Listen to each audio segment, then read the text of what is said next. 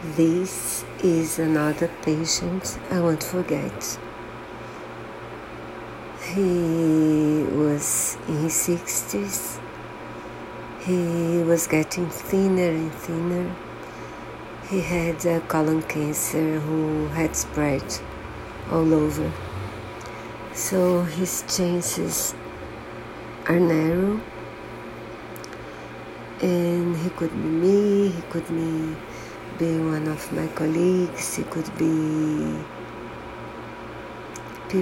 someone I, I knew before, and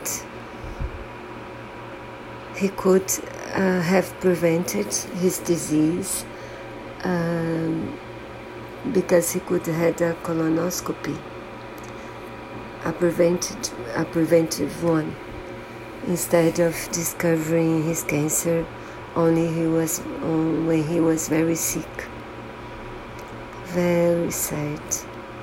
So please prevent cancer. Make your do go to a doctor get your exams done